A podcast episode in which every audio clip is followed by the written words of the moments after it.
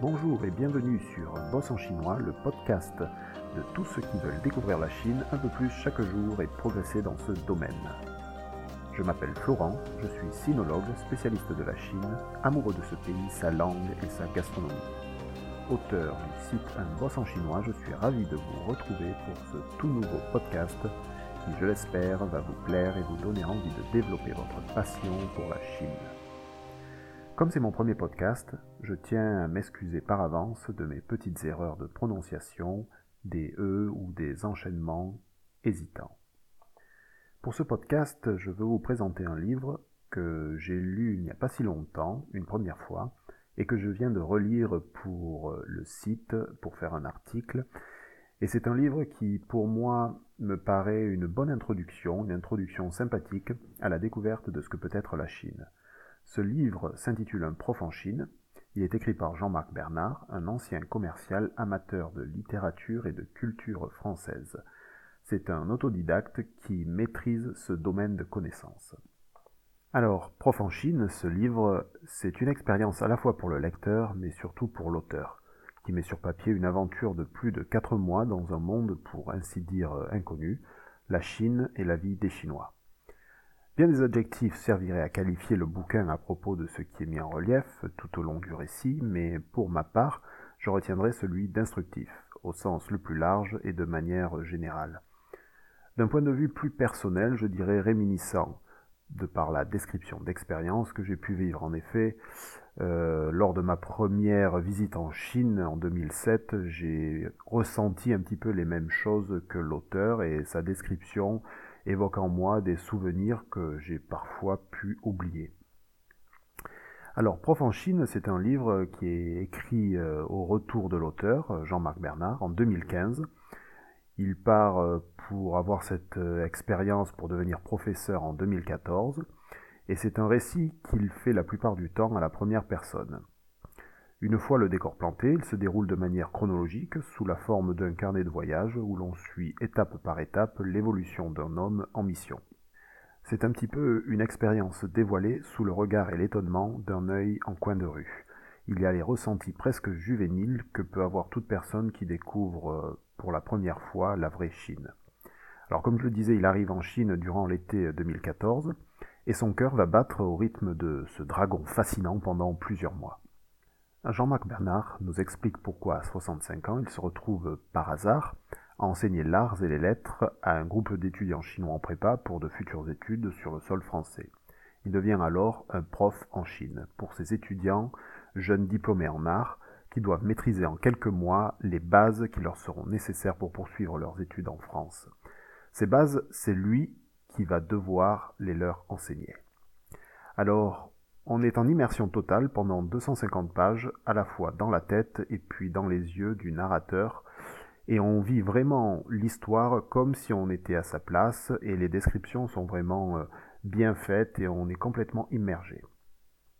On en apprend un petit peu plus aussi sur sa vie familiale, notamment que son fils, qui fait sa vie en Chine depuis 2007, était l'occasion qu'il avait déjà contraint à prendre l'avion pour une visite de quelques jours par-ci par-là.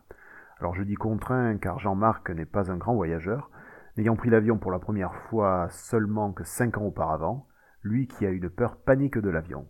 C'est donc en 2014, par l'intermédiaire de sa belle-fille chinoise, qui lui trouve cette opportunité de professeur, euh, il se retrouve donc chez son fils et son petit-fils, car euh, on apprend que son fils a également euh, un petit un petit un petit garçon de, de deux ans, alors il aura pour but d'enseigner un peu d'art, un peu de culture française à ces jeunes et courageux Chinois qu'il va découvrir bientôt dans une école de préparation pour euh, qu'ils puissent poursuivre un séjour en France.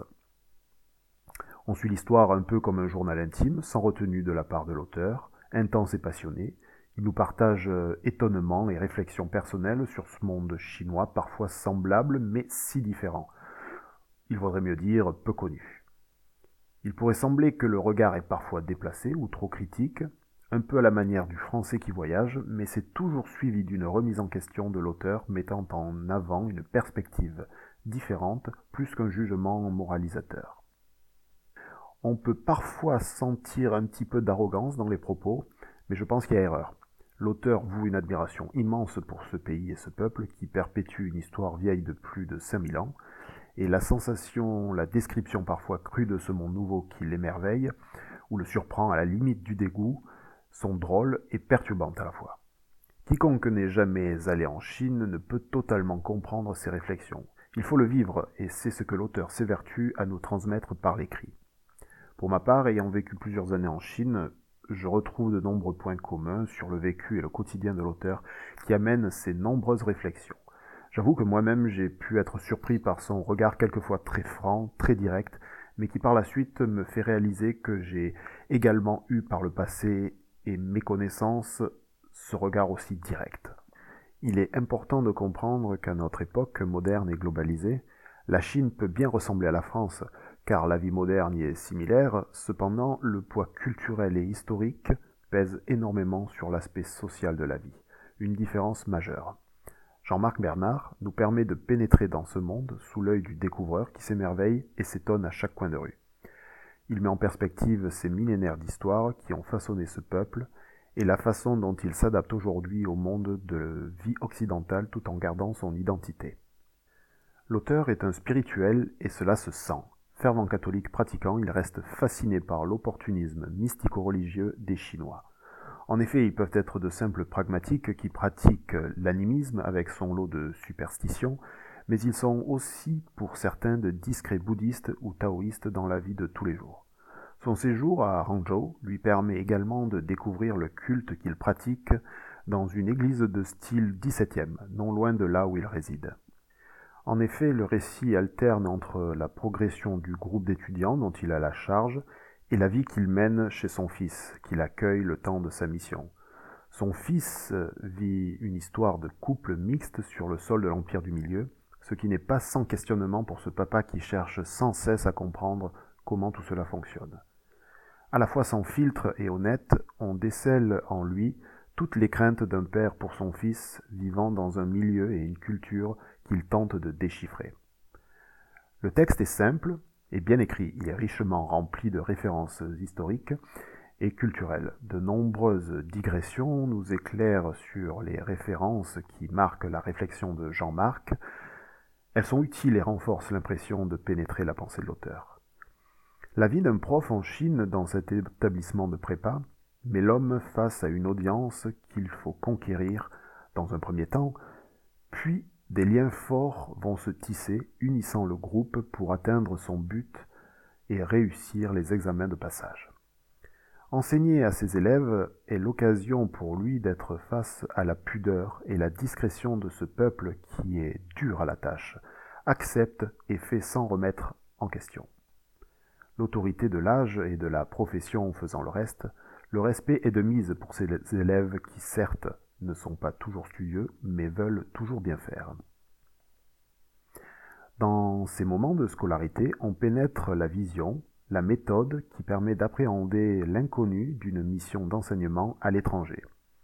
Une mission qui peut sembler folle d'un premier abord, mais c'est une vraie remise en question. Il est évident que ce voyage se révèle être un formidable bain de jouvence pour ce retraité qui retrouve en Chine une utilité, un but qui lui avait manqué ces dernières années. L'inconnu, le stress ou l'inquiétude d'une tâche complexe à accomplir met en émoi tous nos sens et nos facultés. Mais elle est la preuve que l'on vit. Quoi de plus motivant que de se sentir vivant et utile? L'auteur l'a bien compris et retrouve alors pour ce périple des sensations un peu oubliées. Au début du récit d'un prof en Chine, ainsi qu'à la fin, on se situe à Vion, un village d'Ardèche, là où tout a commencé et là où tout finit. Le contraste est saisissant entre le calme et la quiétude de ce beau petit coin perdu, parfois propice à la mélancolie, et le vacarme assourdissant d'une ville immense chinoise qui ne dort jamais, où tout avance à marche forcée. Pour ne pas se perdre parmi ces contrastes, l'auteur s'appuie sur de solides bases culturelles et spirituelles pour faire face à ses propres interrogations. C'est avec le regard sévère mais juste d'un homme qui ne cherche pas l'état de grâce, tout au plus tendre vers un idéal, celui de la sagesse, comme ce peuple chinois qui l'a tant marqué. La route est semée d'embûches, mais il le sait. Alors pour ma conclusion, euh, je voudrais dire que ce livre, il est à lire. Il est à lire comme une mise en bouche à la Chine. Pour les nostalgiques du premier contact avec l'Empire du Milieu, les souvenirs sont là. Le livre comporte quelques erreurs dans la traduction parfois hasardeuse en chinois phonétique. Le pinyin n'est pas toujours adéquat, c'est un petit peu du je fais comme je l'entends, mais on le pardonne. Notre auteur n'est pas un sinologue. C'est un livre qui se lit sans fin, comme un moment de détente qui nous transporte à 10 000 km de là. L'immersion dans cette réalité est sans filtre mais toujours bienveillante. On passe vraiment un bon moment.